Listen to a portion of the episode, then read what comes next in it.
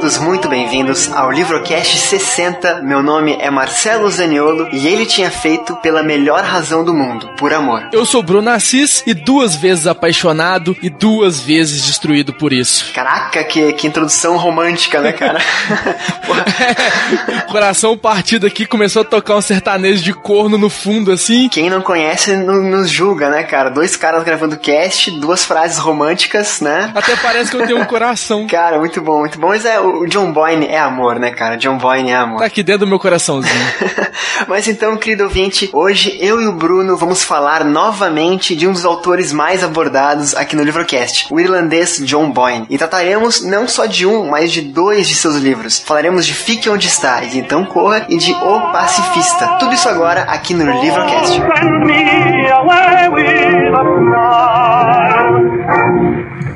Many tunes to be heard during those four years on that Western Front, drifting along. Perhaps even as far as no man's land. It's rather spooky, isn't it? From behind the lines, right out there across. The hits of the day,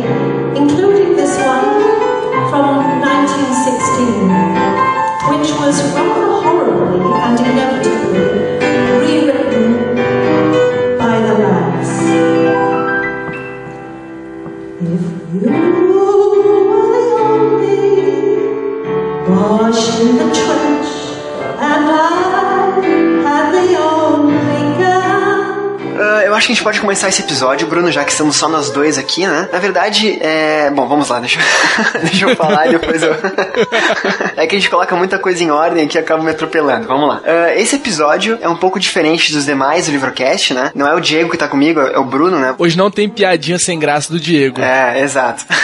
Mas assim, então, voltamos a- aos primórdios do Livrocast, em que era eu e o Diego gravando, né? Hoje sou eu e o Bruno. E não é à toa, não é porque não tinha livro pra gravar, porque ninguém queria gravar, porque sobrou. Não, ninguém, o pessoal faltou, não. Na verdade, eu, há muito tempo atrás eu já li o Pacifista, né? Mais à frente a gente fala sobre cada um dos livros. E eu já queria falar sobre esse livro e já pensava no Bruno. E depois que eu li o Fica Onde Está Então Corra, eu achei que, cara, a gente tem que fazer um cast juntando os dois livros, é, porque, enfim, eles têm muito em comum, né? Então, assim, é, por serem dois livros que eu considero muito intimistas, assim, muito, como é que eu posso colocar, reflexivos, com mensagens muito bonitas, com, enfim, uma coisa íntima mesmo, sabe? Ainda mais o pacifista, né? Uma carga mais, mais pesada ali e tal. Eu queria um com pouca gente, com poucos leitores, né? E com gente que realmente gostasse tanto quanto eu gosto do autor e dos livros. Então não é à toa que o Bruno tá aqui, né? Eu acho que o Bruno, dos amigos que eu tenho, das pessoas que eu conheço, é o maior fã de John Boyne no Brasil. Me senti honrado aqui agora. Não, é, é difícil frisar isso, cara, mas vamos lá, Bruno, começar o nosso bate-papo aqui. Tu gosta do John Boyne, correto? Sim, bastante. Quantos livros dele e quais livros dele tu leu? Olha, dos lançados no Brasil, eu só não li A Casa Assombrada e o que vai sair agora, que é a História da Solidão. Esse eu tô ansioso demais pra ler. Eu também, até porque é uma história passada na Irlanda, é o primeiro livro do John Boyne ambientado na Irlanda. Ele falava que se ele ia contar uma história na Irlanda, ia ter que ser uma história que valesse a pena. É um livro lançado em 2014, se eu não me engano, 2014, 2015, que é bem recente. Mas ele tá chegando no Brasil agora só, é, né? só chega agora. Mas chega esse início de mês, na hora que você lançar o podcast, provavelmente já vai ter lançado. É, a Cia da Letra tá, tá divulgando bastante agora e tal. Mas eu li O Ladrão do Tempo, O Garoto no Convés, Palácio de Inverno e O Pacifista, de livros adultos, do John Boyne. Li dos livros infantis, O Menino do Pijama Listrado, Fica Onde Está Então Corra, Noah Foge de Casa, A Coisa Terrível que Aconteceu com Barnaby Brockett e Tormento. Caraca, leu coisa pra caramba, tem muito livro aí que eu não li, cara. E olha que eu me considero um, um grande fã do autor, tá? Um grande fã do autor. É, não, ainda tem, ainda, ainda tem um continho de Natal também que saiu de graça na Amazon, tá lá pra poder baixar, mas é mais ou menos esse continho, então eu nem conta ele muito. Deixa eu me localizar também. Eu li O Menino do Pijama Listrado, O Garoto no Convés, O Palácio de Inverno, O Pacifista e Fica Onde Está Então Corra, nessa ordem. Acho que você pegou os principais livros dele aí. Tu colocou na tua, fra- na tua fala ali, Bruno, livros adultos e livros infantis do John Boyne. O que, que tu quer dizer com isso? Vamos lá, dá uma... É porque o John Boyne ele escreve pra dois públicos diferentes assim. Ele começou escrevendo pro público adulto, ele começou com O Ladrão do Tempo, que foi o primeiro livro que ele publicou, se eu não me engano, em 2001, 2000, e ele foi escrevendo pro público adulto. É, as obras dele voltadas pro público adulto têm uma característica muito forte, que elas são escritas sempre em primeira pessoa, ele não varia isso. E a partir de 2004 2004, 2005, que ele lançou O Menino do Pijama Listrado. Foi a primeira obra infantil dele, que é geralmente com o protagonista criança ou adolescente, vivendo uma aventura, e geralmente essa criança é deixada sozinha em algum lugar, então todos os livros dele infantis a criança é deixada sozinha. Se a gente pensar lá no Menino do Pijama Listrado, o Bruno, né, o meu xará, ele vive praticamente sozinho na casa. Noah foge de casa, o menino foge de casa, né? A coisa terrível que aconteceu com Barnaby Brockett, o menino abandonado pela família e passa a viver sozinho. E o Fica Onde Está Então Corra é um menino também muito sozinho na vida, que a mãe dele trabalha o tempo inteiro. E o garoto no convés, ele pega um barco e vai viajar, né? Ele não tem paz. Mas o Garoto no Convés é diferente. O Garoto no Convés é um livro mais é classificado como um livro adulto dele. Você vê que ele é narrado em primeira pessoa. Pode ser, é verdade. Até por causa dos temas que são mais. Tem uma sexualidade muito maior no, no Garoto do Convés que não tem nos outros. A gente vê que é um, é um adolescente quase adulto ali, tendo suas primeiras relações sexuais. Ele foi abusado na infância, então ele tem uma coisa muito mais pesada, um tema muito mais adulto do que os infantis, que tem uma lição de moral mais forte. Assim, eu não sei se tu quis dizer isso, tá? Mas eu vou fazer um parênteses aqui rapidinho. Tu mencionou vários livros aí que são infantis, né? Eu considero eles mais livros com protagonistas infantis do que livros infantis em si, até porque tem os que eu li, pelo menos, né? Uh, volta aí, O Menino Pijama Listrado, Fica Onde Está Então Corra. Eu coloco o Garoto no Converso nesse universo de protagonistas uh, jovens, né? Uh, eles têm mensagens, histórias e contextos que se um adulto ler, ele vai ter uma outra interpretação dos fatos, né? Por exemplo, vamos pegar lá então o Fica Onde Está Então Corra, que a gente tá falando tanto aqui hoje. Vai falar mais agora pra frente, né? Ele tem um protagonista criança, ele tem esses traços aí, a criança fica sozinha e tal, passa por uma aventura, é em primeira pessoa, ele tem uma, uma série de características, né? É ingênuo, determinado, corajoso, convicto, né, do que ele quer, do que ele quer tomar atitudes, ações e tal. Mas mesmo assim, apesar desse universo com um protagonista jovem, ele é um livro com uma carga dramática muito grande. É, mas o próprio John Boyne classifica eles como infantos juvenis, assim. Ele é diferente, a gente vai falar o porquê da gente tá falando. Acho que a gente pode até falar agora, né, de por que, o Fica Está Então Corre e o Pacifista estão juntos. Pode ser, pode ser. É porque os dois, eles são ambientados na Primeira Guerra Mundial. E a gente tem duas histórias que elas contam coisas completamente diferentes dentro da Primeira Guerra. A história do pacifista é passada dentro do fronte de batalha. E a história de Fica Onde Está Então Corra é passada na cidade, das pessoas que ficaram para trás, mostrando as crianças, as mulheres que ficaram para trás na guerra, o que, que eles. Família, principalmente, é o tema principal, acho que do Fica Onde Está Então Corra.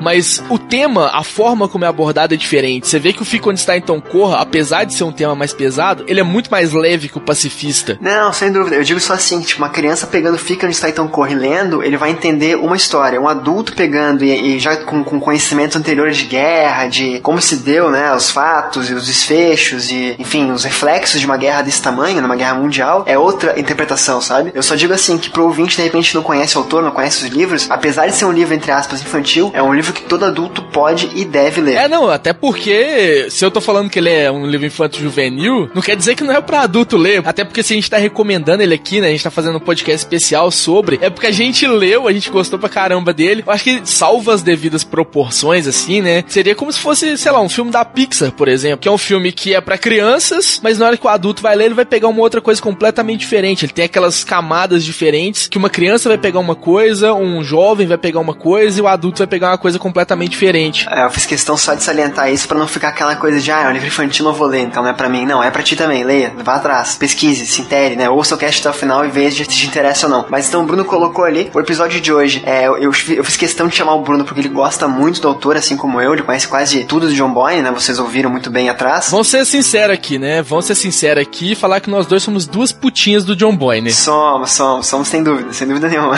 e esse cast tem dois livros, né? Como o Bruno bem, bem salientou também, porque os dois livros eles falam a mesma época, né? Falando da Primeira Guerra Mundial, um passando no fronte de guerra, outro na cidade, né? Na, na estação, no caso, nas casas, nos hospitais, nas ruas, né? Com mulheres, homens e crianças que ficaram para trás ou que vão pra guerra e tal. Então são dramas diferentes, né? Enquanto o pacifista tá lá no, no, no fronte de guerra com morte, com trincheira, com tiroteio, com bomba, com, enfim, aquele fuzuê inteiro de, da, da ação da guerra, né? Tem outros dramas também, outras mensagens que mais à frente a gente vai elencar. O Fica Onde Está Então Corra é mais na cidade, vamos colocar assim, né? É quem sobrou mesmo. Que, que, a gente tá muito acostumado a ver aquelas narrativas de guerra dos soldados, de como é que foi o sofrimento da guerra lá. Ou, por exemplo, Segunda Guerra Mundial, que eu acho que é aquela que é mais explorada pela ficção, ela conta muito dos soldados da batalha, os judeus que sofreram, mas fala pouco do povo alemão, por exemplo, aquele povo que ficou lá na guerra, que perdeu membros da família na guerra, que viu a cidade dele ser destruída. Fala pouco sobre esse povo, assim. É, a gente tem o diário de Anne Frank, né? O diário de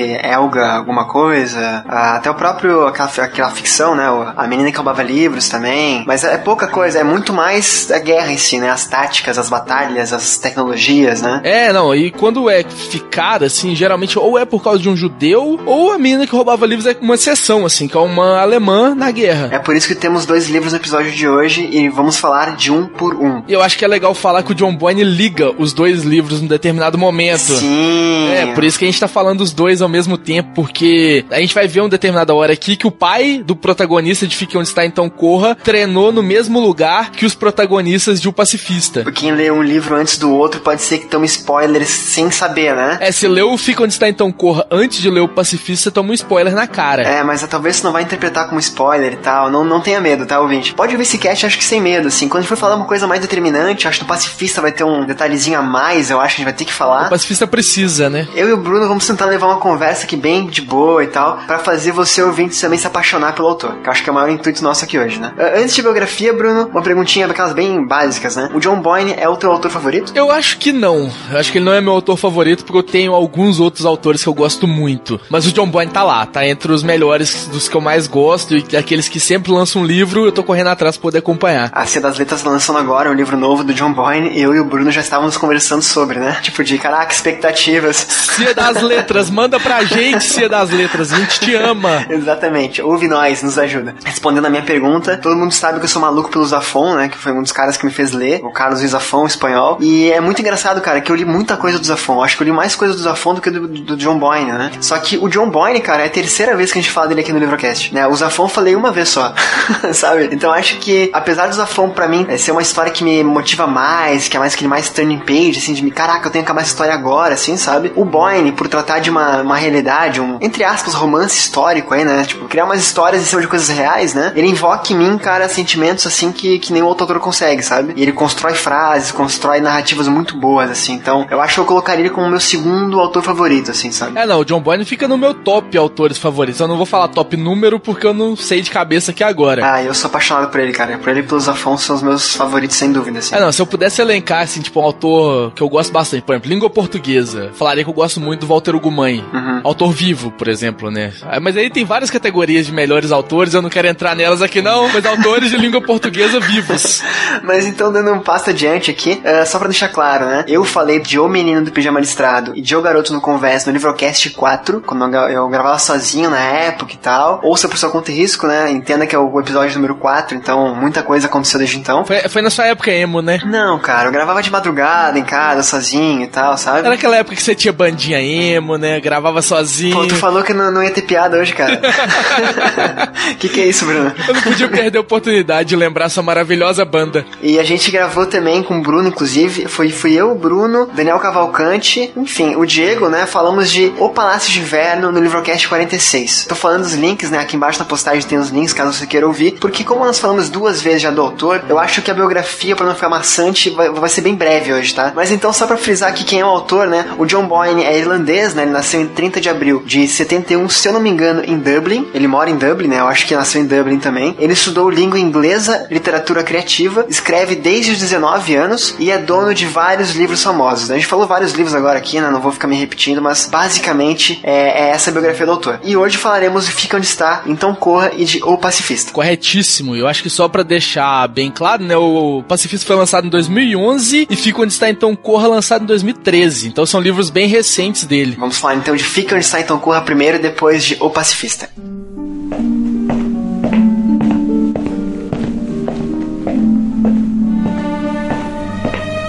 Quando Alf desceu a escada na manhã seguinte à sua festa de cinco anos, encontrou a mãe vestida para lavar roupa e com os cabelos amarrados no topo da cabeça. Ela fervia água em todas as panelas no fogão e parecia tão infeliz quanto na noite anterior.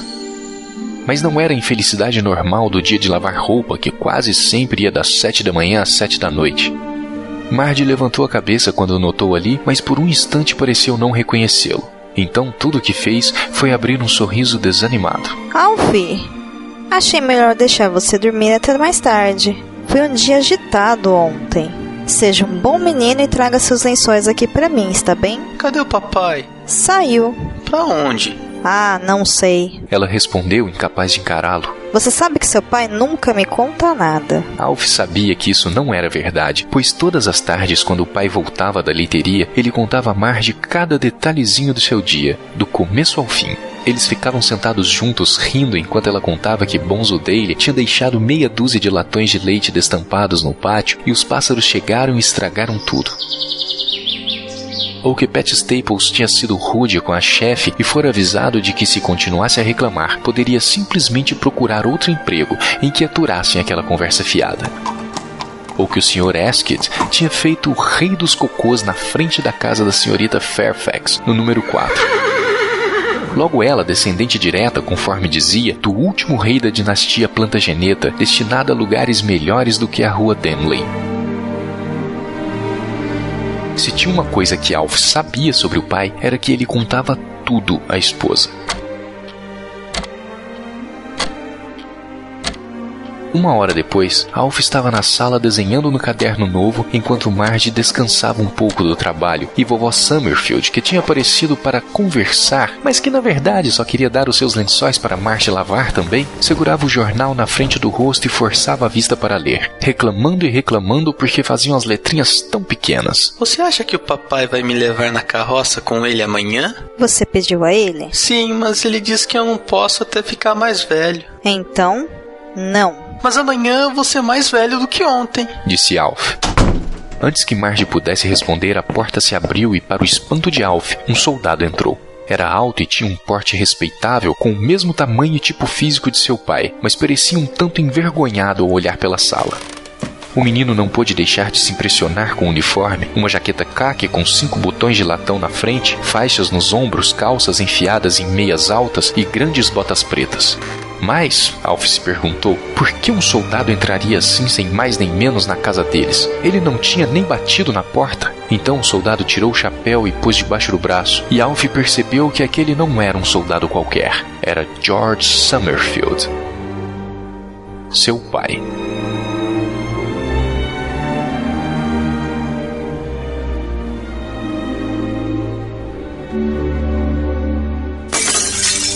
Nesse momento, Marge derrubou o tricô no chão, levou as mãos à boca e ficou assim por um tempo, até deixar a sala e correr escada acima.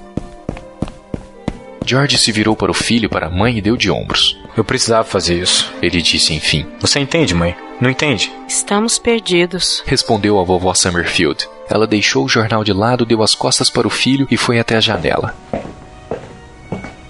Lá fora, outros homens entravam em casa usando uniformes iguais ao de George. Estamos todos perdidos. E isso era tudo o que Alf se lembrava de quando fez cinco anos.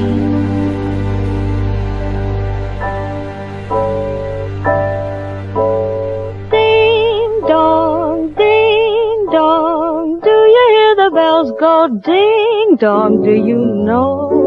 Do you know why they're ringing? Do you know why the birds are singing? Tá, então pra, definir, né? Uh, Fique Onde Está Então Corra, de John Boyne. Ele tem quantas páginas? 219 páginas. Tu mencionou no início do episódio que é um livro infantil, correto? Isso. Então vamos lá, Bruno, me dá a sinopse desse livro, por favor. Fica Onde Está Então Corra acompanha a história do Alf Summerfield, que é um molequinho, se eu não me engano, ele tem 5 anos no primeiro capítulo do livro, e ele nasceu no dia 28 de julho. Só que 28 de julho, para quem conhece um pouquinho de história, é uma data um pouquinho complicada, porque foi quando começou a Primeira Guerra Mundial. Quando ele tava fazendo 5 anos, foi quando estourou a Primeira Guerra Mundial, em 28 de julho de 1914. Então o aniversário dele de 5 anos foi uma beleza, né? Assim, não tinha ninguém para poder comemorar, todo mundo desesperado pelas ruas. A narrativa começa aí, né? A festa de aniversário dele, a mãe com um monte de comida em casa, convidou todo mundo e todo mundo, ah, hoje não é um bom dia pra festa, ah, hoje não é um bom dia para sair de casa, para comemorar e tal, sabe? Como a narrativa se passa através dos olhos desse protagonista, né? Não é a primeira pessoa, mas é, tu tá acompanhando a história pelo Alf, né? Tu vê que ele fica triste, que o pessoal não aparece na festa dele e tudo mais. Então começa assim. Isso aí, logo a gente descobre que o pai dele, num surto de nacionalismo, ele vai lá e se inscreveu pro exército. E a partir do momento que o pai dele vai pro exército, passam quatro anos no livro, o Alf tem nove anos, aí começa a contar como que foi a vida dele sem o pai, ele e a mãe tentando viver num país completamente destruído pela guerra, que é a Inglaterra. Que idade o pai dele tinha quando se, se alistou, Bruno? Tu lembra? Ele devia ter pelo menos uns 26, 27 anos. Hum, achei que fosse mais novo, mas enfim. É, é legal falar assim que quando começa a guerra, quando o povo inglês inglês, né? É, é na Inglaterra isso, né? É na Inglaterra, esse é na Inglaterra. O livro é na Inglaterra, a gente não falou isso antes, é importante falar. Quando a Inglaterra, né, Londres e tal, fica sabendo que, que foi declarada a guerra, as pessoas começam a se alistar, né? Muitas se alistam e os mais velhos que não podem lutar, ou que já são, enfim, muito velhos, problemas de saúde e tal, eles falam pros mais novos, cara, é bom se alistar agora, né? é bom tu, tu ser um dos primeiros, é, tu vai lá na frente vai fazer diferença, sabe? E aí, pelo contrário, as mães, os filhos, as famílias dizem, não, cara, fica aqui com a gente, não vai, não vai, não vai, sabe? Então tem aquele, aquele conflito de, cara, devo ir pra guerra ou não? Pensa assim, pensa no caso eu e o Bruno, assim, né? Pensa tu aí, Bruno, você ouvinte aí. Estoura uma terceira guerra mundial agora. Uh, você vai defender seu país ou vai esperar ser obrigatório? Eu vou ficar escondido embaixo da cama. eu também sou meio medroso, cara. Você acha que eu vou pra um lugar que eu posso morrer? Eu prefiro levar uma bomba na minha janela que eu ser preso como desertor do que morrer na guerra. Ah, se fuder. Mas é, é um drama interessante, né? Que muita gente faz pressão para você se alistar e muita gente faz pressão para você não se alistar, né? E aqui, é, aqui entra aquela questão, é homens, mulheres, tanto faz, né? Nessa época era mais homens, acredito eu, mas a questão de esse drama particular do pai, né? Ele não sabia, a família não queria que ele fosse e tal, a mulher não queria que ele fosse, a mãe do Alf, né? Não vai, não vai, não vai. Num surto muito louco, o pai aparece em casa de farda. E desde aí a, a história daquela família muda, né? Aquele núcleo muda. Porque a partir do momento que o pai some, você perde aquela figura que mantinha a família, né? Que dava o dinheiro pra família poder sobreviver. Então a mãe começa a viver uma jornada de trabalho enorme, que era a maioria da história das mulheres que ficaram na Primeira Guerra Mundial, porque elas tinham que prover a família. Os maridos estavam na guerra e elas ficaram com um monte de filho para poder cuidar. Graças a Deus a mãe do Alf só tinha ele, porque se ela tivesse uma porrada, coitada, ela não ia dar conta. É, porque realmente é esse livro, como a gente mencionou lá atrás também, né, alta referência aqui, ele foca na cidade, né? A gente falou sobre isso já. Então a gente começa a acompanhar, por exemplo, a mãe tendo que trabalhar em dois, três, quatro empregos e ainda na hora, na hora livre passar e lavar roupa e cozinhar para fora para poder ter o mínimo de, de dinheiro para poder comprar pão, comprar leite, coisas, né, né, luxa, coisas básicas. Porque falta, vai faltar pão na cidade, vai faltar comida, né, alimento na cidade, vai faltar, enfim, dinheiro, né, tudo fica mais caro porque muita gente, muita mão de obra e a própria economia de guerra priva as pessoas desses, desses bens de consumo, né? Então, ela tem que se desdobrar em duas, três, quatro jornadas de trabalho aí. E a gente acompanha pelos olhos do Alf, né? Do narrador, no caso ali, que não é o Alf, mas a terceira pessoa ali que menciona que a mãe tá cansada, que ela dorme sentada, que ela tem uma. ela, ela perde peso, sabe? As feições vão se, se desfazendo com o tempo, né? E ao mesmo tempo, o Alf também, uma criança, ele se, até por empatia, né? Por gostar da mãe, se preocupar com ela, ele também vai atrás de uma forma de angariar sustento, né? Imagina, tipo, uma criança de 9 anos tendo que trabalhar como engraxate na, na estação King's Cross. Que você não, você não consegue ter a referência porque você não leu Harry Potter, mas eu ficava o tempo inteiro imaginando um menininho indo pra Hogwarts também, entrando na plataforma 9,5. Eu peguei referência assim, cara.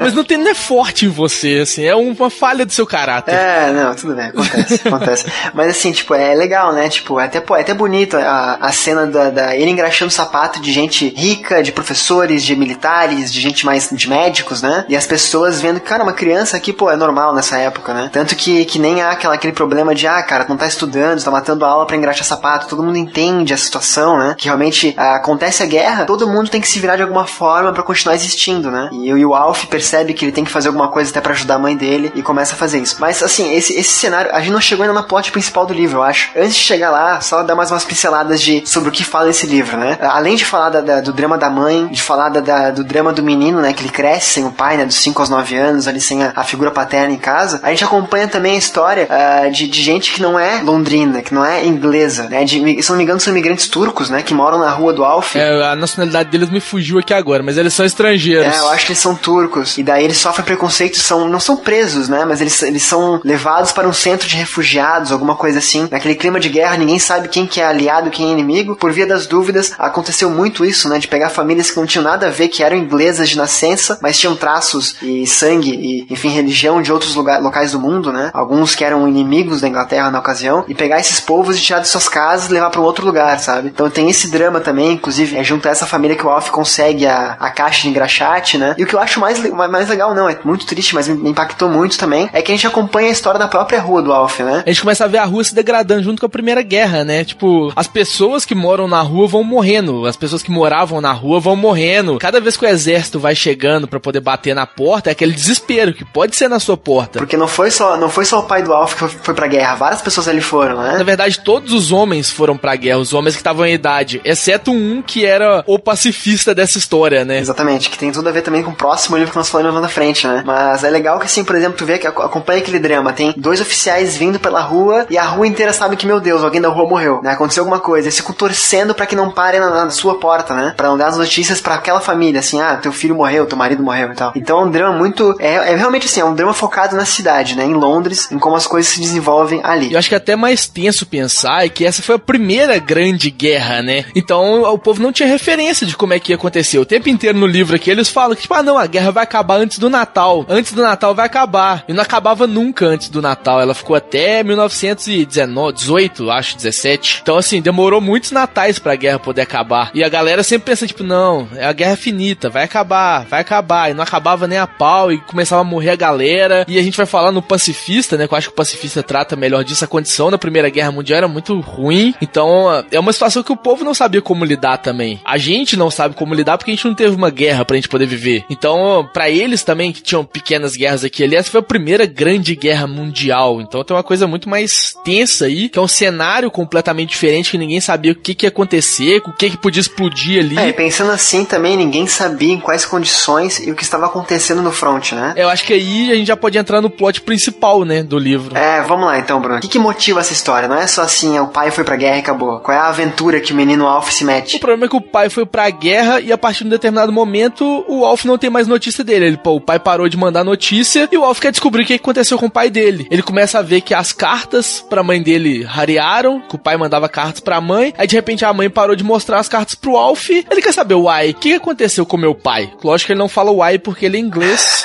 e, não, não mineiro, né? é. Ele pode falar, tipo, uai, é tipo de um porquê. Mas. que horrível. Diego, eu estou aqui te representando. Saudade, Diego. Mas. Aí continua. Aí a história do livro se desenvolve a partir do momento que o Alf quer descobrir o que aconteceu com o pai dele e quando ele descobre, a história da outro passa. Ela muda completamente de rumo. É, o Alf ele sai de casa em busca do pai, basicamente é isso, né? Isso faz parte da sinopse do livro, se não me engano, né? Ele pode descobrir que o pai tá muito mais perto do que ele imagina, né? Não, não chega a ser um spoiler, é só pra gente ter uma noção de. Porque realmente esse livro, em tudo, ele trata a cidade. Pode falar de alguma coisa do front, bem pouca, logicamente, porque tem guerra e tem um, um soldado na história em questão, né? Mas ele é muito mais focado nas redondezas da cidade, nos, nos hospitais, na estação, na, nas casas, né? Então, é, assim, o Alf ele sai pela rua tentando buscar o pai dele, cara, e o que ele encontra, que eu não vou mencionar por questão de spoiler. São as consequências diretas de uma guerra. Sim, exatamente. É, é, são, mas são, são consequências que a gente às vezes não pensa nelas. É, são talvez as consequências mais invisíveis de uma guerra, porque a gente tá acostumado a ver os mortos, a ver as cidades destruídas, a ver as famílias deixadas de lado, e o que aconteceu com o pai do Alf geralmente a gente esquece. Exato. E são coisas assim que, que são muito julgadas pelos que, que pelos que estão lutando, né? Não é aquela questão assim, por exemplo, é, cara, eu vou tentar. Enfim, ouvinte, agora a gente vai entrar naquela parte um pouquinho mais. Eu vou evitar dar spoiler, logicamente, mas você pode começar a entender mais o que deveria da mensagem, né? Do, do, livro. Mas é que assim, por exemplo, a pessoa ir pra guerra e morrer é uma coisa muito, muito caraca, ou dano muito visível, sabe? A pessoa não tá mais ali, ou perdeu um braço, perdeu uma perna, sabe? Mas existem outros reflexos de uma guerra que causam cicatrizes tão profundas quanto, tão irreversíveis quanto em algumas ah, instâncias, né? Que a gente acaba esquecendo às vezes. E é um outro terror da guerra. É um outro lado desse conflito, né? É o terror da guerra, por exemplo, tá presente em jogos vorazes. Sim. Que eu acho que é o, talvez o mais presente em jogos vorazes, que no final da esperança, assim, é aquele terror da Katniss, aquele terror psicológico mesmo. É uma coisa meio. É, é complicado, né? Eu não quero falar em palavras pra, pro ouvinte não, não ter certeza do que a gente tá falando, né? Mas enfim. Uh, mas mesmo assim, o Alf sai de casa, ele vai atrás desse pai, e a forma com que o menino resolve é pra ajudar o pai, vamos colocar assim, é muito bonito. É muito bonito, e aí que tá aquela frase que eu coloquei na introdução, né? Que tudo que ele fez, ele fez por amor, pelo sentimento mais bonito de todos, né? É, que acho que é a frase que resume o livro inteiro, assim. É um livro. Na verdade, os dois que a gente vai falar aqui hoje, na sua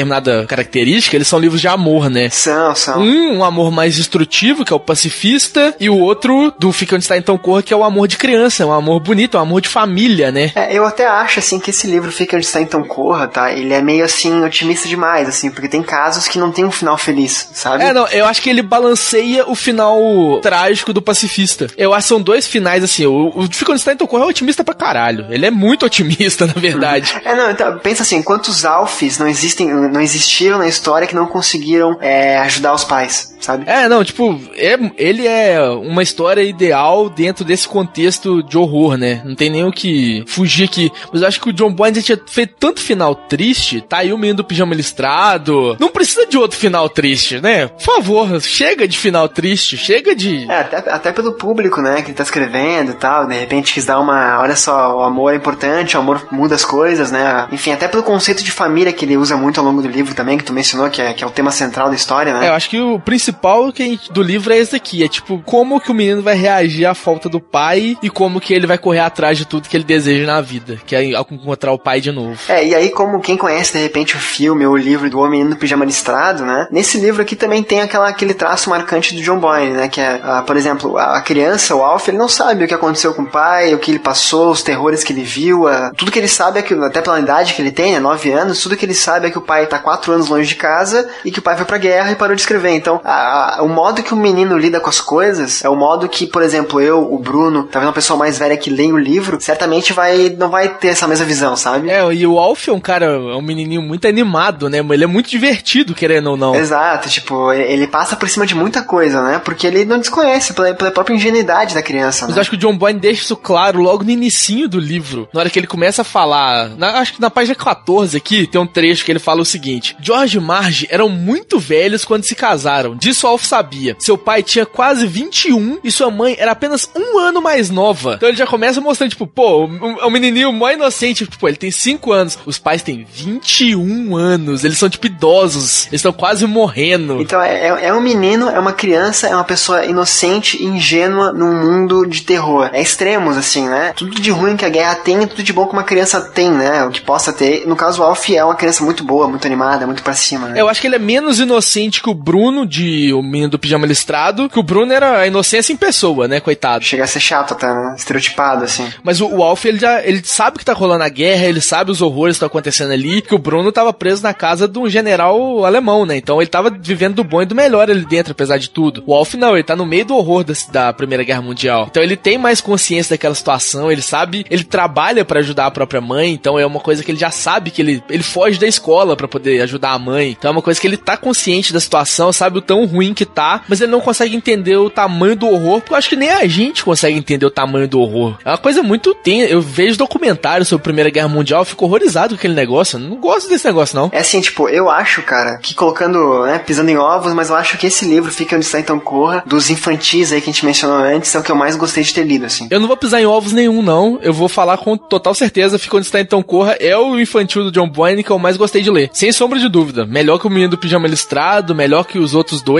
né? Que tem mais. Os outros dois têm mais uma liçãozinha de moral por trás, assim. Eles são divertidos, são legais, mas eles têm mais uma liçãozinha de moral. Principalmente o Noah Foge de Casa, que tem uma liçãozinha maior. E a coisa terrível que aconteceu com Barnaby Broke, é uma aventura mesmo de mostrar o diferente. Mas o Fica onde está então corra é o mais denso, assim, o mais pesado. Mas é um livro, né, repetindo, que fala de Primeira Guerra Mundial, que aborda uma, enfim, um hemisfério diferente dessa guerra, né? E, cara, eu indico demais. Eu indico demais pra quem, pra quem não conhece, pra quem de repente quer ler uma coisa nesse cenário, sabe? Não é uma história comum, assim. Isso acho que eu posso colocar. É, e agora, só pra. Acho que a gente já pode estar finalizando isso daqui, né? O John Boyne lançou um livro ano passado, não sei se você viu, que é The Boy at the Top of the Mountain, que fala sobre a Segunda Guerra Mundial, que é um molequinho que vai viver no topo da montanha onde o Hitler morava. Sério? É. Caraca, por que, que a Cia das Letras não lançou isso ainda aqui no Brasil? Porque a Companhia das Letras tá lançando de 2014 ainda, né? Caraca. Companhia das Letras, te amo. Caraca, caraca, é muito massa. Porque, assim, quem, quem já leu outras coisas de John Boyne, de, de- nesse universo, entre aspas, infantil aí, sabe que ele consegue criar cenários muito legais, assim, sabe? Eu vou te mandar a capa aqui, você bota a capa no post também. Olha, eu já mandando, né? Com certeza, com certeza. Não, mas é isso mesmo, cara, é isso mesmo. Eu- Eu já tô em casa, você já percebeu, né? Eu já tô abrindo a geladeira, já tô. Fica à vontade, cara. xingando o host, fazendo o papel do Diego, tô em casa. Eu te mandei no Skype pra você ver a capa dele. É uma capa toda vermelha. A capa é linda, velho. Cara, a capa vermelha, pô, muito, tá, tá aqui embaixo na postagem, tem a capa do livro. E Cia das Letras, por favor, publica que eu quero ler. Porra, eu adoro, eu adoro histórias assim que, eu confesso, né? Eu adoro histórias com crianças em cenários adultos. Com histórias densas, sabe? Com um peso dramático muito grande, assim, gente inocente, com uma, uma visão menos crítica das coisas, né? Vivendo esses cenários. Eu gosto muito e John Boyne, parabéns pelo Fica Onde Está Então Corra. E estou ansioso para ler ah, mais livros desse autor. É, não, tipo na montanha do Hitler, velho. Vai aparecer tipo Hitler, Goebbels, sei lá como é que fala o nome do cara, da... Eu falo da publicidade, mas não é da publicidade, é do... da comunicação do cara. Então, tipo, tem muita... Vai, vai ser um cenário muito legal de Segunda Guerra Mundial poder abordar, levando, acho que vai ser parecido com a ideia que ele fez no Garoto do Converso, né? Botando um personagem que não existe dentro de um contexto que existe. Ou até também o Palácio de Inverno, que a gente já falou aqui, né? Pegando um personagem que não existe com um personagem que existe na vida real. É, são, são backgrounds bem históricos, né? Bem reais, né? Coisas aconteceram com, com fatos e... E a capa é linda. Nossa, Nossa senhora. Tô apaixonado por essa capa. Vamos falar de Pacifista, Bruno? Bora, vamos trocar agora de livro. Então agora vamos falar de O Pacifista também de John Boyne.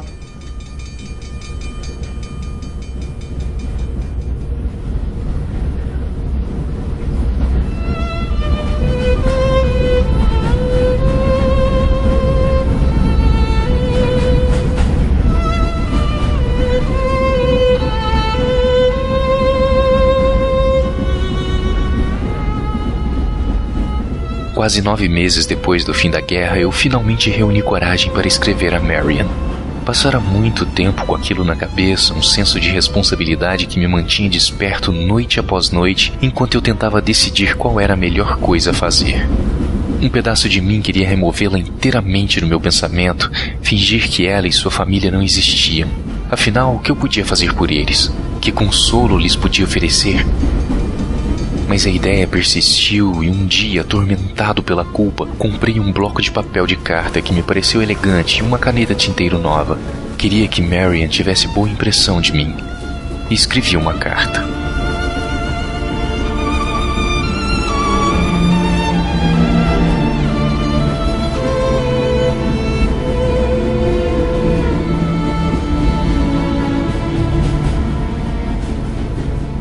Cara senhorita Bancroft. A senhora não me conhece, ou talvez sim, talvez tenha ouvido o meu nome, mas eu era amigo do seu irmão Will. Nós dois treinamos juntos antes de sermos mandados para lá. Éramos do mesmo regimento, de modo que nos conhecíamos bem. Ficamos amigos. Peço desculpas por lhe escrever assim de uma hora para outra. Não sei o que a senhora tem passado nos últimos anos, não posso imaginar, mas sei que nunca deixo de pensar no seu irmão, porque, independentemente do que dizem, ele era o homem mais valente e gentil que conheci.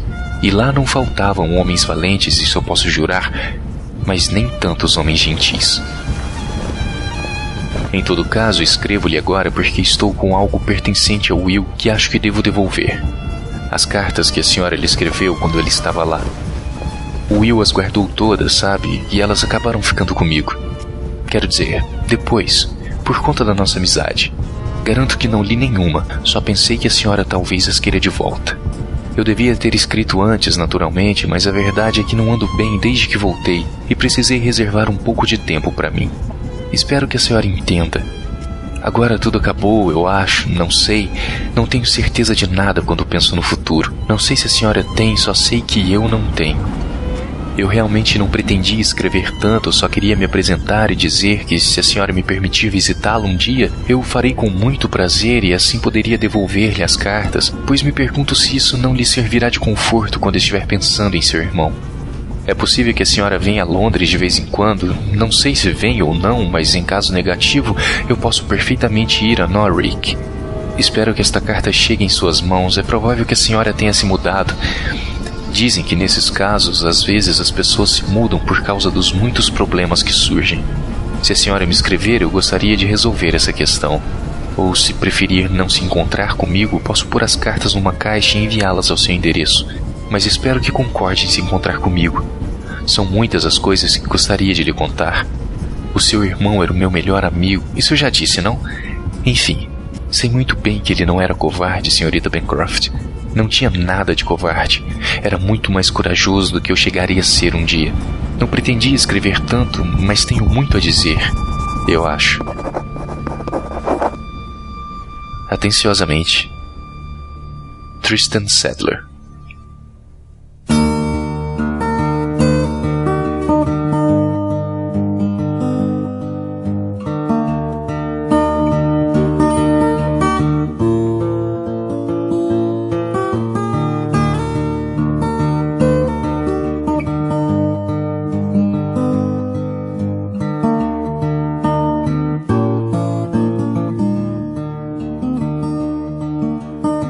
Como eu fiz né, no bloco anterior, com o Fica Onde Está Então Corra, o Pacifista já é um livro adulto, né? Isso. Vamos lá, ele fala de. Tem um personagem adulto, né? Ele se passa no fronte de guerra, como a gente mencionou. Ele é, é narrado em primeira pessoa, então está por dentro, né? da- dos olhos, de- dos sentimentos, do coração do, do, do protagonista, né? Principalmente do coração, né? Exatamente. Mais uma vez, cara, por favor, sinopse da história. Esse livro acompanha a história do Tristan Sadler, que é um cara de 17 anos, né? Se Ele, ele entra na guerra com 17, 18 anos Que ele vai se alista pra Primeira Guerra Mundial e o livro, na verdade, não começa assim, né? O livro é narrado em duas linhas paralelas. A primeira delas é em 1919, já no final da Primeira Guerra Mundial, quando esse Tristan Sadler vai, ele pega um trem pra cidade de Norwich e ele vai encontrar a irmã mais velha do William Bancroft, que é um soldado que combateu na Primeira Guerra Mundial com ele. Ele vai entregar umas cartas pra irmã do Will. E a outra parte acontece em 1916, que é o Tristan indo pra Primeira Guerra Mundial e conhecendo e se apaixonando pelo Will. É, eu acho que isso assim, a gente não tem como falar desse livro sem mencionar o amor que existe pela parte do Tristan, né, pelo Will, né? O Tristan, ele narra ao longo da história, no início do livro, que ele se apaixonou duas vezes na vida. Uma vez foi por uma menina quando era criança, ainda mais novo, que se mudou pra rua da, da casa dele e brincava muito com ele, com um outro menino na rua também. Eram os três, né? Dois meninos e uma menina. E os dois meninos eram apaixonados por essa menina. Né? Essa menina, na ocasião, preferiu ficar com, com um amigo do Tristan, né? Então ele se apaixonou e quebrou a cara. A segunda vez que ele disse ter se apaixonado foi, eu posso colocar assim, no campo de treinamento, né? Em Aldershot, pelo Will. Posso colocar assim. E então esse livro, cara, ele, do contrário do Fica onde está então corra, esse livro é muito pesado em muitos aspectos. Eu assim, eu consigo abordar três, três prismas do livro. O primeiro é o campo de batalha, o fronte de guerra, né? O Bruno mencionou e eu acho que quem conhece um pouco de história sabe, a Primeira Guerra Mundial, né? A guerra clássica que a gente fala aquela questão de trincheira, de condição de, de saneamento zero, de vida zero, de alimentação zero, de gente sem dormir, sem segurança nenhuma. Literalmente, né? Dois buracos no chão saindo um monte de gente para se matar, sabe? Corpos e mais corpos, né? Não é aquela guerra cirúrgica que dizem que existe hoje, mas nem hoje existe. Então imagina antigamente como é que era, né? Não, e o John Boyne também não poupa a gente nessa guerra horrorosa, porque ele descreve a lama, os ratos, os corpos boiando, os piolhos. Os parasitas, né, no corpo deles, coisas que os caras nem conseguem colocar em palavras, que eles não sabem o que, os que tem nos corpos deles e tal, e se acostumam e não reclamam. Aquela questão de tu é um soldado, não pode pensar, não pode reclamar, não pode, sabe? Tu tem que ser aqui para matar o teu inimigo, só isso. E se tiver que levantar no meio da noite, no meio de fogo cruzado, para fazer alguma coisa, tu vai ter que ir sem olhar pra trás. Tem umas cenas muito, muito pesadas, cara. Que é o Tristan, que ele tá falando que ele tava na escadinha para sair da trincheira e ele era o próximo a sair e sabia que ele poderia sair, levar um tiro na cabeça e morrer em segundos. Aquele caos de um fronte de guerra, sabe? Ainda mais uma guerra como foi a Primeira Guerra Mundial, né? Sem, sem muita tecnologia, guerra de trincheira realmente, assim. Então, esse é o primeiro dos cenários que eu coloco muito fortes nesse livro, assim. O John Boyne é incrível, consegue colocar o leitor no cenário de guerra. Tu se sente numa trincheira, tu se sente com fome, cansado, tipo, chove a, a, alagado com lama, como, como o Bruno falou, rato e tudo mais, né? Tu se sente lá. Então, esse é um aspecto muito, né, muito foda. Outro aspecto que eu acho incrível nesse livro é o que dá o nome ao livro, né? O pacifista. Eu tô falando demais, eu vou pedir, Bruno, o que é um pacifista? O pacifista é aquele cara que ele até pode ir pra guerra, mas ele se recusa a lutar, ele se recusa a dar um tiro, tirar outra vida, porque ele acha aquilo ali é errado. Ele é literalmente um pacifista, ele luta por tornar as coisas pacíficas. E no caso,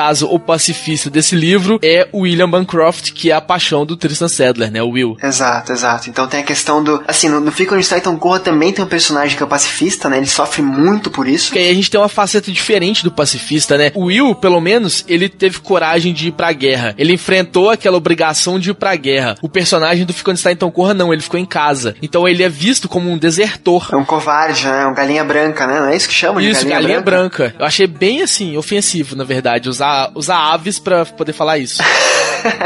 Falou arroba o frango, né? É, por isso eu achei bem ofensivo. Mas no Fica onde está então corra, então esse personagem fica na cidade, sofre um preconceito, né, por, por ser covarde, não ter ido. No O Pacifista, o Will vai pra guerra e é lá que as coisas mudam. Ele é um soldado, ele treina, ele mata pessoas. Até que acontece uma coisa que eu acho que é, é assim, ó, como eu falei, né, esse segundo pilar de drama na história que também é muito, muito forte para mim. Por que que ele resolve não matar mais, né? Que ele tá numa guerra, primeiro que não foi ele que causou a guerra, primeiro que não foram os amigos dele, os, os colegas os soldados, né, que estão lá, os guerreiros estão, enfim, o exército do lado dele que causou aquela guerra, eles estão lá muitas vezes sem saber porquê, só tentando avançar, avançar, avançar, matar, matar, matar. Ao mesmo tempo, né, um soldado alemão, se não me engano, ele se rende. Aí uns soldados ingleses pegam esse soldado alemão e ele tá todo, todo completamente rendido, pedindo para não fazer nada. Não, não mata, não mata, eu tô aqui, eu tô, tô bem, eu sou uma pessoa. Me, E o Will, como, como um homem de caráter, né? Tipo, tô aqui na guerra e tal, mas o cara se rendeu, né? Tipo, tem aquela lei universal, né? Dizem que, que tem crimes de guerra, né? É, não, aí eu, só que a galera lá vira e fala, tipo, não, esse aqui é inimigo. Dá um tiro na cabeça do cara e acabou. E a partir de então, o Will decide não lutar mais, né? Eu acho que essa coisa do, do inimigo é uma coisa também que o John Boyne trata muito bem aqui, principalmente nessa cena do alemão, assim. Porque aí eu vou resgatar um seriado pra poder falar, que é o Band of Brothers. Aham, sim. A parte do cigarro? É, no, logo no segundo, terceiro episódio. Sim. É tipo, dois soldados se encontram, os dois moravam nos Estados Unidos, só que um era alemão, tava morando nos Estados Unidos, foi convocado pro exército da Alemanha, não podia recusar, né? Porque não tinha como. Aí eles se encontram lá, vê que eles tinham muito em comum, moravam perto, eles começam a conversar de boa, aí a câmera continua andando, depois a gente só escuta os tiros, que eles matando os caras, porque simplesmente porque eles eram inimigos. Matando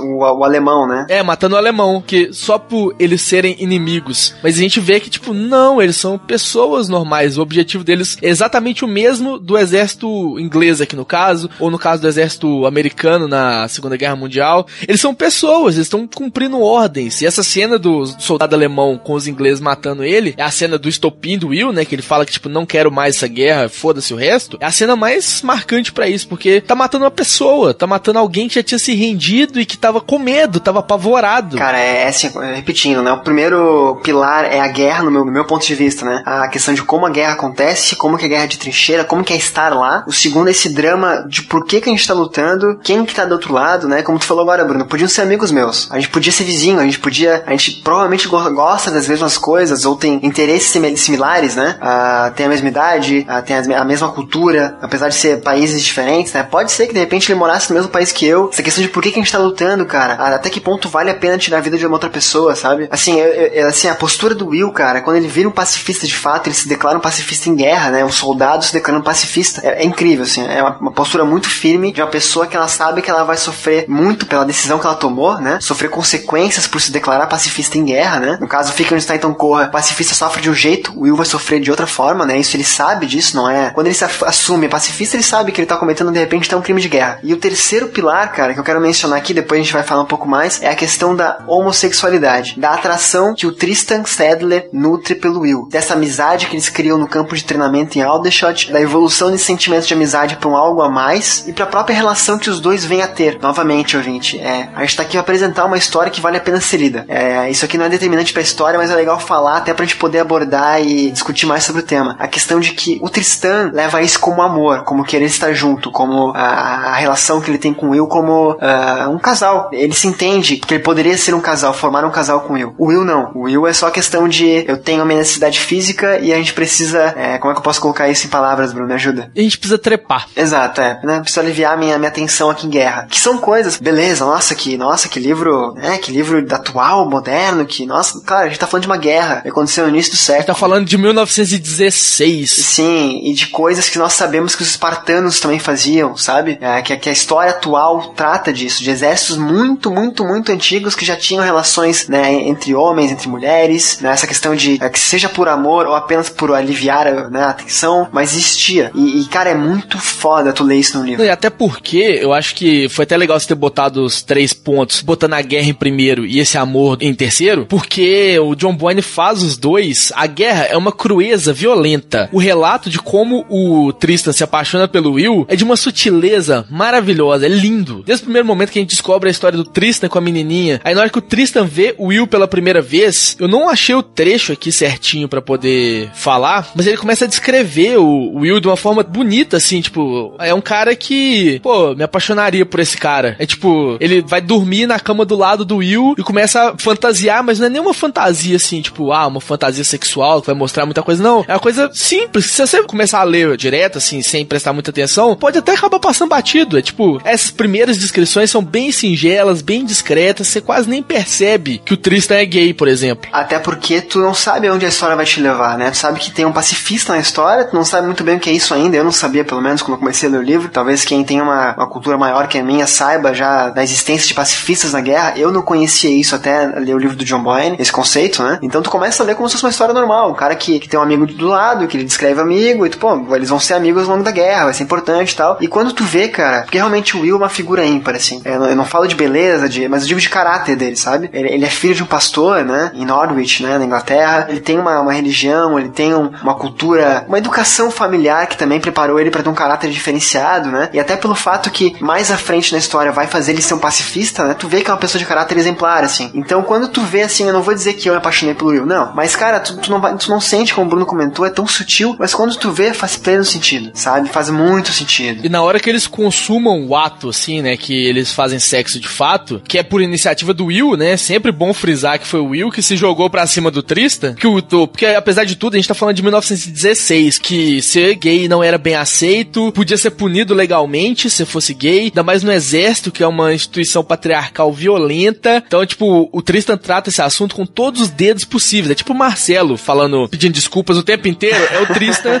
com a homossexualidade dele. Ele não sabe como falar sobre. E assim, tipo, é uma coisa que, que o exército aí não quer falar que tem e tal, mas sabe que tem, né? É uma coisa cultural em tempos de guerra, em outros. Não, não hoje em dia, não digo que todos essas, os pelotões e tal, né? Mas é uma coisa, como eu falei, lá dos primórdios da história humana, sabe? Então, mas mesmo assim, se trata com a ponta do dedo, assim, é um assunto bem delicado. E cara, depois que eles consumam um ato, Bruno, eu não sei como é que foi pra ti, mas eu lembro que é, eu, eu fiquei ansioso pelo próximo dia, sabe? E a frieza com que o Will trata o Tristan, imagina, o cara tá, como, como tu falou, né? Aquela coisa crua, aquela coisa violenta de um, de um fronte de guerra, de pá, bomba, tiroteio, aquele, aquele estresse, aquele, aquela situação limite, né? O cara ainda se eu, eu me preocuparia se tivesse uma situação dessa com como que eu vou falar com o Will sobre, como que eu vou conversar sobre o que aconteceu. E mais, será que ele tá bem? Porque não era o tempo todo que eles estavam juntos, né? Uma trincheira enorme, cada um tem sua função. Pode ser que na, no turno da noite o Will tenha morrido. E aí? É, não, eles ficam geralmente separados o tempo inteiro e depois da que eles consumam o ato, eles se separam, né? É tipo, fica aquele clima de tensão nos dois, o Will esnoba ele. O Will, o Will meio que foge, né? Meio que foge, evita. O Will esnoba ele, só que eles no front de batalha, eles mal se encontram. E o tempo inteiro o Tristan tá preocupado com o Will, não sabe o que tá acontecendo, que, que se ele morreu, se não morreu. Ele vê o pelotão dele todo sendo destruído, ficando quatro, cinco pessoas. Os amigos que treinaram, né, em Aldershot lá também vão morrendo um a um, vão ficando poucos sobreviventes daquela época, né, do início da guerra. Aí ele começa a ver aquela situação completamente desesperadora com o cara que ele ama, porque a partir desse momento ele já tá apaixonado pelo Will, independente do que aconteceu. É como se fosse você perdendo o seu grande amor. É tipo, imagina, por exemplo, a Sally some e você não sabe o que tá acontecendo com ela. Como eu falei, são três pilares, né, cara? É a guerra, o cara preocupado com a própria vida, o cara preocupado com a vida do outro e o cara, meu Deus, como é que eu relaciono, como é que eu faço, resolvo esse relacionamento, sabe? Como é que eu vou abordar isso? Como é que eu vou falar sobre isso? Tem muita coisa, muita coisa junto, assim. E o Will, apesar da minha tentativa de julgar ele como um grande filho da puta, eu até que não dá pra julgar tanto assim o cara. Não dá, não dá, também não dá, porque, é, como eu falei, ele não, não é gay, né? Ele, ele tem uma relação lá com o Tristan, uma, duas, né? Enfim. Várias vezes, várias vezes que vou... eles vão lá e ó.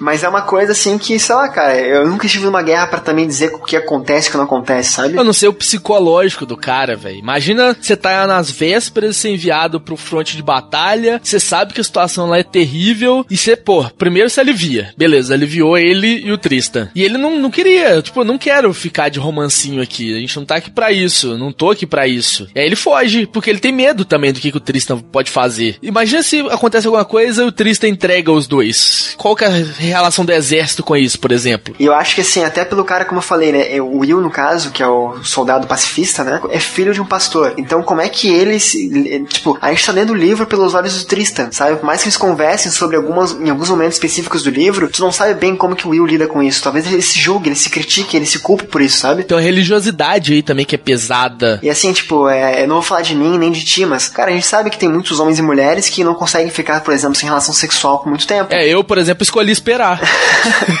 é, eu não tô falando nem de mim nem de ti, eu repito, né? Mas vamos colocar no, no, no, consenso. A gente sabe que existem pessoas que comentam e tal, nossa, tô tanto tempo sem e tal. E, cara, imagina num ambiente de guerra, anos e anos, meses e meses, dias e dias, horas e horas, sem ver mulheres, sem contato com o sexo oposto, e ter uma relação ali que, cara, os dois, no início, já no treinamento, fica muito claro que eles vão ser amigos, sabe? Que eles, vão, que eles se dão bem, eles criam um laço muito, muito forte de amizade. Logo no primeiro momento que o Tristan começa a narrar sobre a guerra, sobre, sobre ter chegado em Aldershot, logo no primeiro momento ele fala do Will, fala que eles já tinham tudo em comum. Ele fala que se não fosse o Will ele não aguentaria, alguma coisa assim também, né? Então tu vê que desde. Eu comecei a ler o livro de novo pra, pra, pra esse cast aqui. Tu, no início já, já tem um elo muito forte entre eles ali, sabe? Então, cara, as coisas. Esse livro é fantástico, assim. Ele, ele é triste, ele é muito triste. Olha só, o nome do protagonista: Tristan Sadler, né? Tristan, de triste, não sei de onde vem essa palavra, né? Mas, Mas o Sadler é com certeza, é de sad. Sad, né? De inglês que é triste. Então, é, é um livro triste, é um protagonista triste. E agora eu vou... Não, calma aí, Tristan. Tristan, Tristan, Tristan. É, agora veio uma coisa louca na minha cabeça que talvez pode ser uma associação Tristão e Isolda. Sim, sim, sim. Que sim. é uma história de. Uh, flash aqui na minha cabeça, que é uma história de paixão que deu errado. É tipo, pode ser também, vai saber. Eu posso uma pergunta, cara? Não sei se vem ao caso ou não, se a resposta é. Eu acho que é sim, mas o, o John Boyne é gay, né? John Boyne é gay. Ah, porque ele, cara, assim, é, é, tem autores que conseguem escrever cenas, né? Com conceitos e com valores que não são os deles, né? A forma como o John Boyne escreve esse livro, cara, assim, é muito delicada. E ela não é aquela coisa, tipo assim, tendenciosa que beira o, a polêmica, sabe? Não é um livro tipo, ah, olha só, tu vai ler um livro de gays no exército, sabe? Não, cara. É uma questão que tu não. Eu, pelo menos, eu, eu, eu sou uma pessoa que me considero muito de boa, né? Eu, eu não sou essas pessoas extremistas e tal, que, meu Deus, gay, nossa, homossexual, nossa, sabe? Mas eu sei que tem, tem público que é assim, tem leitores que são assim. Mas não me incomodou em nenhum pouco, cara. E ainda me, me fez torcer pelos dois, sabe? É porque essa não é uma história de gays na guerra, é uma história de amor. É de amor, como quase tudo que John Boyne escreve, né? Mas eu perguntei se ele era homossexual pela forma com que ele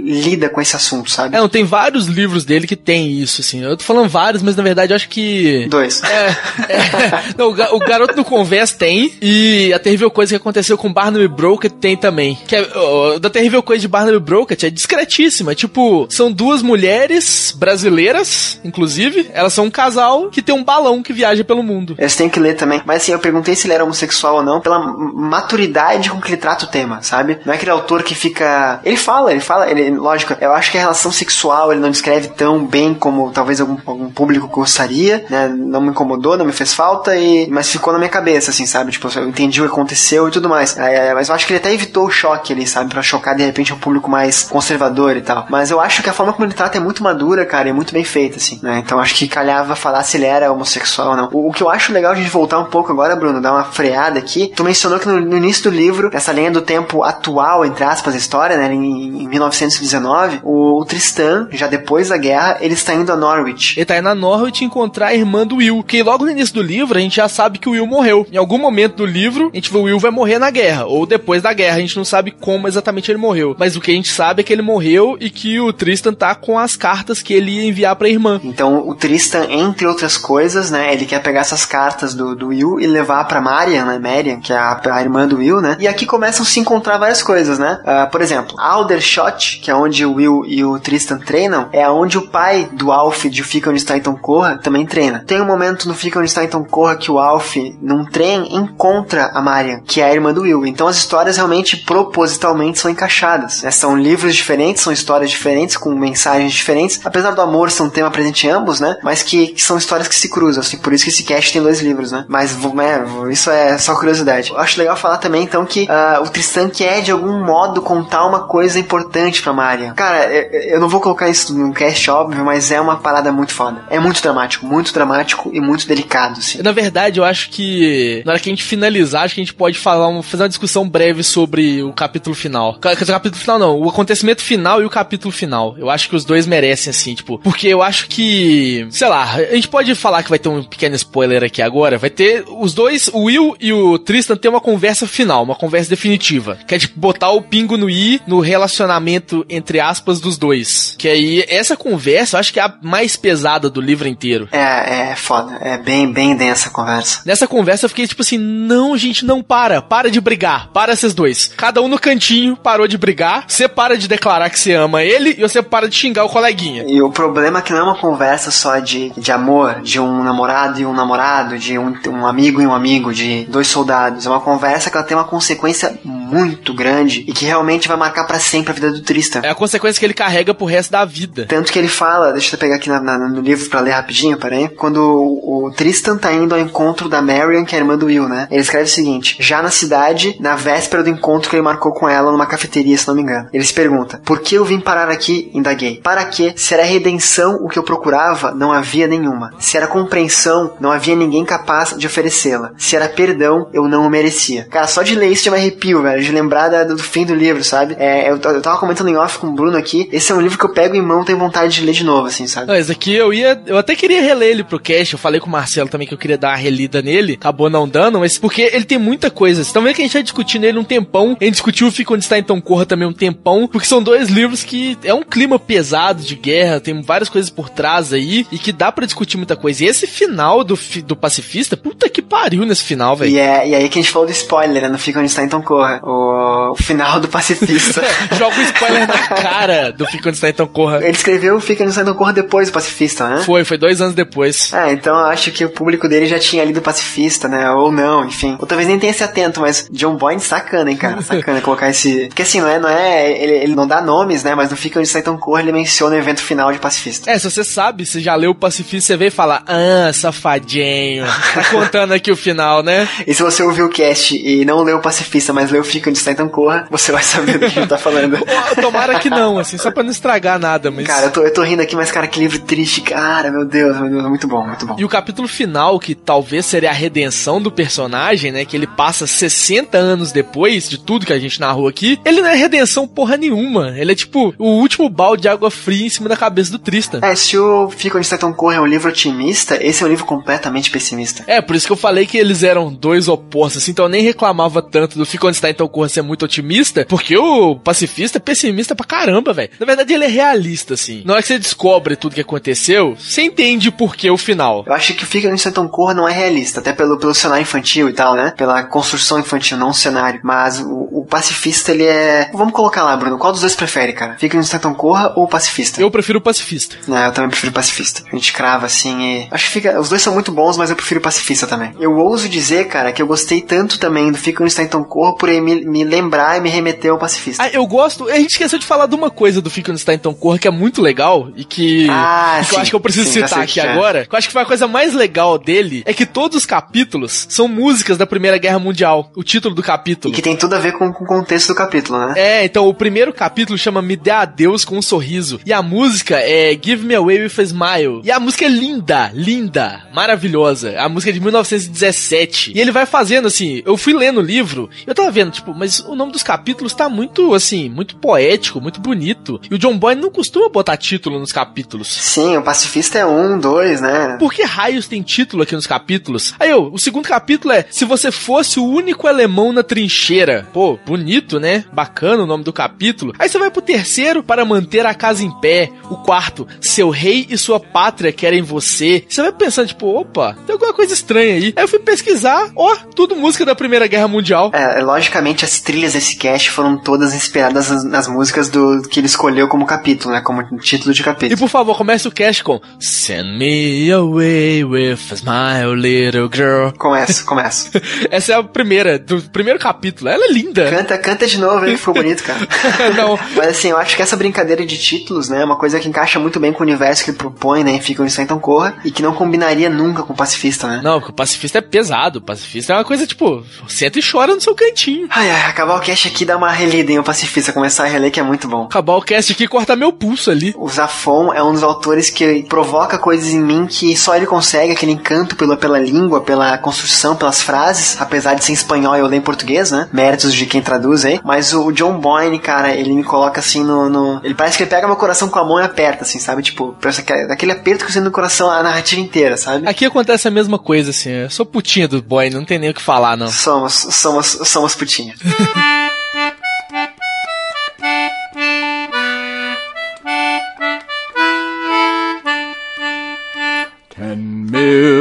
soldiers to the war have gone who may never return again.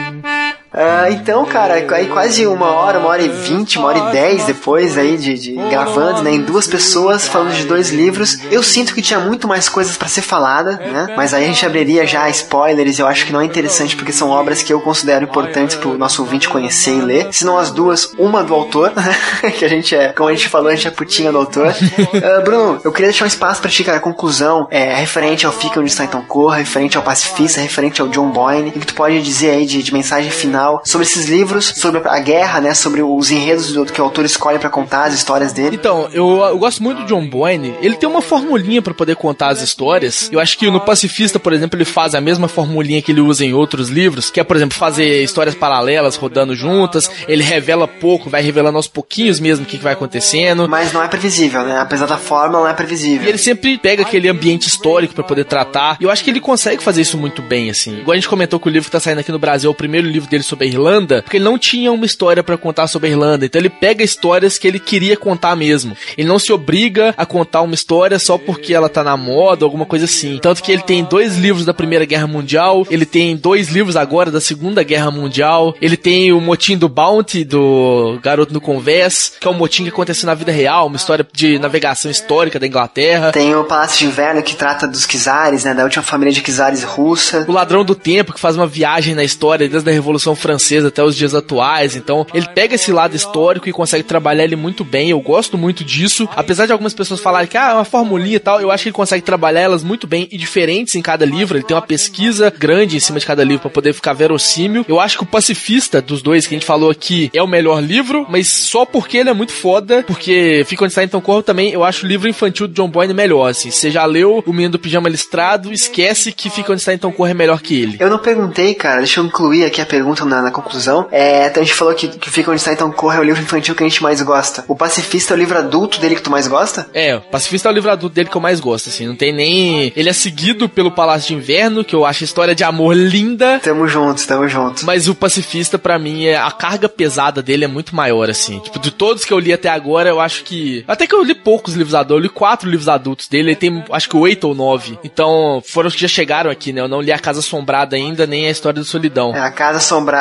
eu ouço falar muito mal. Casa Assombrada, eu tenho a impressão que ele parece um pouco com A Volta do Parafuso, que é um livro clássico de terror. É uma homenagem, cara. Ele é uma homenagem ao gênero, sabe? Então os clichês devem estar todos lá dentro. É, eu imagino que ele é muito parecido com A Volta do Parafuso, porque a, o plot do livro é igualzinho da Volta do Parafuso. Mas enfim, né? Dos livros adultos que eu li de John Boyne, o Pacifista com certeza é o melhor deles, assim. A história é pesada, a história é profunda no que ela tem que ser profunda, tocante no que ela tem que ser tocante e horroriza a gente onde ela tem que horrorizar. Então acho que ela consegue atingir o ponto certo ali. Cara, eu acho assim, ó, que se de, de 0 a 5 o Palácio de Inverno é 5, por não poder dar mais do que 5, né? E o Pacifista de 0 a 5 também é 5, mas eu coloco um pouquinho acima, assim, sabe? Cinco estrelinha, né? Cinco mais. Talvez por ordem alfabética ali, sabe? O Palácio ou o Pacifista, né? O Pacifista um pouco antes, né? é, os dois são muito foda. Ouvinte, se você não ouviu o livrocast sobre o Palácio de Inverno, ouça, pra você entender, ver uma outra vertente do autor, é uma outra guerra, né? Que não é a guerra mundial, mas é um, é um conflito. Também tem a ver com a guerra mundial, né? Mas é um conflito mais localizado, né? né? Inclusive tem muito a ver com a Primeira Guerra Mundial, né? Que fala esses dois livros aqui, mas não tem relação com esses dois. É, mais localizado na Rússia mesmo, né? Com, com a história verídica, né? Do que aconteceu com a família de Kizares lá, é muito bom também. E, cara, assim, o John Boyne é um autor que é, eu, eu assim, pra quem acho que o pessoal que ouve sabe que eu, que eu escrevo também, que eu tenho a ambição de, de lançar livros, publicar livros, né? E a, a, forma com que ele escreve, cara, são livros que eu gostaria muito de ter escrito, assim, sabe? Por exemplo, eu gosto muito, todo mundo sabe de Percy Jackson, gosto muito de, de fantasia, né? De, de fanto juvenil e tal, apesar de nunca ter lido Harry Potter, Bruno. Mas, assim, é, eu jamais acho que eu escolheria ter, vamos supor, eu posso escolher qualquer livro no mundo para escrever. Eu jamais escolheria ter escrito Game of Thrones, jamais teria escolhido escrever Percy Jackson, né? Ou Os Anéis do Olimpo e tal. Se eu pudesse escrever alguma coisa, seria mais esse sentido, assim, de ah, um contexto histórico com uma história bonita por trás, sabe? Com, com uma história real. Porque o que o John Boyne faz sempre, e ele sempre fala isso em entrevistas, né? É que ele pega histórias, com, é, contextos históricos, situações que aconteceram, personagens reais em alguns casos, e, e traz isso pra, pra atualmente. Ele pega as histórias atemporais, né? Como é, é, o amor, no caso, como é a paixão, e coloca num cenário histórico. Então, e tu aprende, né? Querendo ou não, você pega alguma coisa do contexto histórico ali, como que funcionava, e você pesquisar, por exemplo, igual se a gente pesquisou no Palácio de Inverno, muita coisa bate ali do que, que o John Boyne falou. Claro, datas, né? Treinamento em Aldershot, a guerra de trincheira, ele menciona algumas batalhas que aconteceram que, que são batalhas verídicas, né? Então ele, ele traz contextos reais pro universo ficcional dele, vamos colocar assim. Então, cara, o John Boyne é, é muito bom, é muito bom mesmo, assim. E se você, ouvinte, nunca leu nada, eu repito, escolha um livro dele, de repente essa que a gente tá mencionando, Pacifista, O Palácio de Inverno, Fique onde está, então corra, né? Uh, até o próprio Menino Pijama Listrado também, pra te ter uma... Você vê que eu acho ele muito infantil hoje em dia. Mas os outros livros infantis do John Boyne também são muito infantis. O Noah Foge de Casa e a coisa terrível que aconteceu com Barnaby Broken, eles são mais infantis do que o Menino do Pijama Listrado. É que Fica onde está, então corra, ele não é tão assim, né? É, ele é porque é por causa do contexto, né? A forma como é feito e tal, ele é muito mais profundo. Mas enfim, ouvinte, esse cast aqui, eu tentei trazer é, duas pessoas apaixonadas pelo autor e por esse, esses livros, né? Que sou eu e o Bruno, para fazer você, ouvinte, se apaixonar e dar uma chance para esse autor e pra esses livros, sabe? Você tem uma, uma gama muito grande agora de opções de livros para ler desse autor e conhecer esse trabalho. E, cara, eu espero de coração que você tenha ficado interessado, sabe? Eu lembro que no Palácio de Inverno muita gente comentou com a gente que, caraca, eu não conhecia nada, meu Deus, que história maravilhosa que deve ser, sabe? E quem eu indico o livro e lê acaba gostando, assim. Eu não sei até agora porque a Companhia das Letras não declarou a gente embaixadores do John Boyne no Brasil. Ah, viu? Eu falei que tu era o maior fã do John Boyne no Brasil, cara, eu tô pleiteando seu segundo, cara.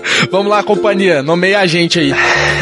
loved many girls in the sweet long ago, and each one has meant heaven to you. Chegando então na parte de jabás, a parte final desse cast, cara, esse cast tinha que ser em duas pessoas, Bruno. Tinha. Tinha que ser só nós dois aqui, cara, babando o ovo do John Boyne, né? Como só nós conseguimos A fazer. gente deu uma lambida no saco dele, assim, violenta, né? Completamente parciais, né? Nossa, eu acho que, assim, exalou coraçõezinhos no cast, assim. É que, cara, é- tem muita gente que não conhece esse autor, cara. O pessoal tem que gostar dele como a gente gosta. Não é possível, não é possível, não é possível. No momento eu queria dar um beijo na careca do John Boyne. Porra, John Boyne, venha pro Brasil e. Eu vou lamber sua careca.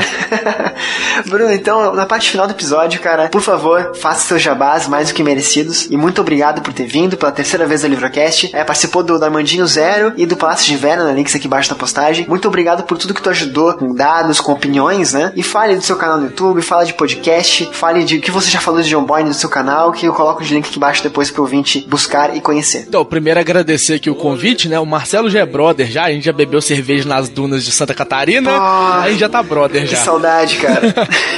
que saudade. Saudade. Venha mais vezes. Agora já tô entrando de pó de voador aqui no Livrocast mesmo, tô nem aí. Mas vocês me encontram falando bobeira no Twitter, no arroba frango. Vocês me encontram falando sobre literatura no YouTube, no Estamos em Obras, que é youtube.com barra Estamos em Obras, ou no meu blog, que é o www.estamosemobras.com.br. Links aqui embaixo na postagem. E também, agora vocês me encontram, eu acho que esse é o jabá mais especial, vocês me encontram num podcast de storytelling, que é o mais novo podcast de storytelling aqui do Brasil, que o trabalho acho que ficou assim, do caralho. Palmas, palmas e palmas. Que é o Vida Sonora. Vocês acessam pelo vidasonora.org. Que a nossa ideia, a minha e a do Igor Rodrigues, vocês talvez conheçam lá pelo Drone Saltitante, a nossa ideia é contar histórias. Então a gente fez um primeiro episódio sobre como a língua portuguesa se formou, a gente fez um segundo episódio sobre como o futebol se tornou tão popular no Brasil, e o terceiro episódio eu acho que vai ser legal. O terceiro episódio tá, tá sendo produzido, vai ser muito mais legal, não vou contar sobre o que, que é ainda, vai ser surpresa, mas tá quase lá. Cara, é um podcast sensacional. Vida sonora. O, o Bruno entrou agora no, no episódio mais recente, né? No segundo episódio. E genial. Assim, já tava muito bom a edição e a condução, o texto do Igor são muito bons. Com o Bruno agora, que também é jornalista e trouxe uma a mais ali. É um podcast que eu indico. Indico, assim, de verdade. Muito bom, muito bom mesmo. Então, vocês que gostaram da minha voz e querem me ouvir mais, essa dose doce, aveludada e mineira, no vidasonora.org. E mais, cara, eu vou fazer uma última, um último jabá teu aqui que tu não fez. Eu mencionei isso no, no cast sobre o Alta Fidelidade. Tens um livro de crônicas É, tem um livro de crônicas, eu quase nunca falo dele, coitado. que eu li, é muito bom, é gratuito e vai estar aqui embaixo da postagem também pra quem quiser ler. Então, aqui embaixo todos os links, cara, de todos os projetos na internet do Bruno aí, é, vale a pena acompanhar e o Bruno vai aparecer mais vezes aqui, eu tenho certeza disso. Bruno, de coração, cara, muito obrigado e quem sabe, né, a gente vai volta a falar aqui do próximo livro do John Boyne, cara.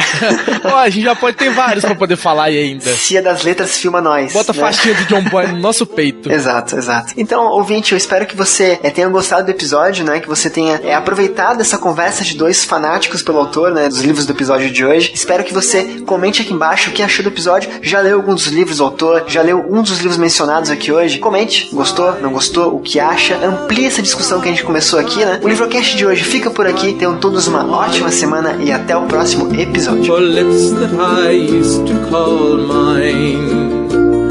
I wonder if she ever tells him of me. I wonder who's kissing her now.